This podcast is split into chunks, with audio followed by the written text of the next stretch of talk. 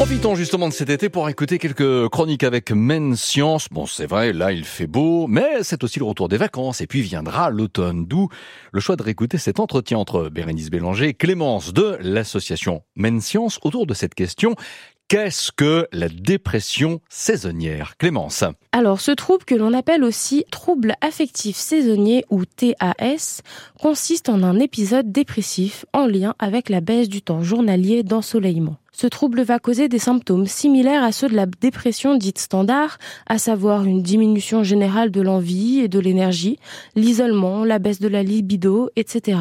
Une hypersomnie ou encore une constante somnolence peuvent aussi être remarquées. La TAS peut aussi influer sur l'appétit, en particulier provoquer des envies de sucrer, ainsi que faire baisser l'estime de soi. On considère qu'une personne est atteinte de troubles affectifs saisonniers seulement si elle est concernée au moins deux années de suite. Qui est touché par la dépression saisonnière eh bien, on considère qu'elle touche 3% de la population européenne, majoritairement des personnes jeunes.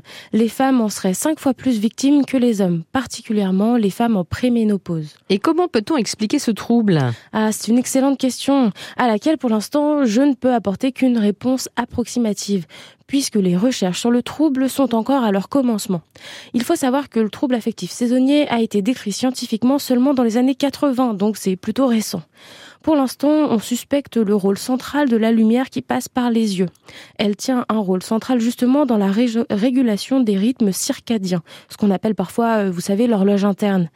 Il regroupe tous les processus biologiques cycliques sur une durée d'environ 24 heures. Cette modification va avoir un effet sur l'heure à laquelle les personnes vont s'endormir, se réveiller, sur la température corporelle, mais aussi influer sur la production d'hormones, en particulier la production de mélatonine. Vous savez, l'hormone Ce qui explique la somnolence eh bien, euh, ce qui pourrait expliquer la somnolence, oui. Plus le temps des nuits est long, plus la production de mélatonine est grande. Cette trop grande production de mélatonine va empêcher, en raison du manque de certains acides aminés, la production de suffisamment de sérotonine, celle qu'on appelle cette fois euh, l'hormone du bonheur. Et y a-t-il des solutions autres que de vivre euh, au niveau de l'équateur? Il existe en effet quelques pistes thérapeutiques. La plus commune, c'est la luminothérapie. C'est un traitement qui consiste à s'exposer à la lumière souvent artificielle. Le mieux serait encore de coupler ce procédé avec une activité physique et pourquoi pas un suivi en psychologie cognitive et comportementale. Merci Clémence et Bérénice rendez-vous demain.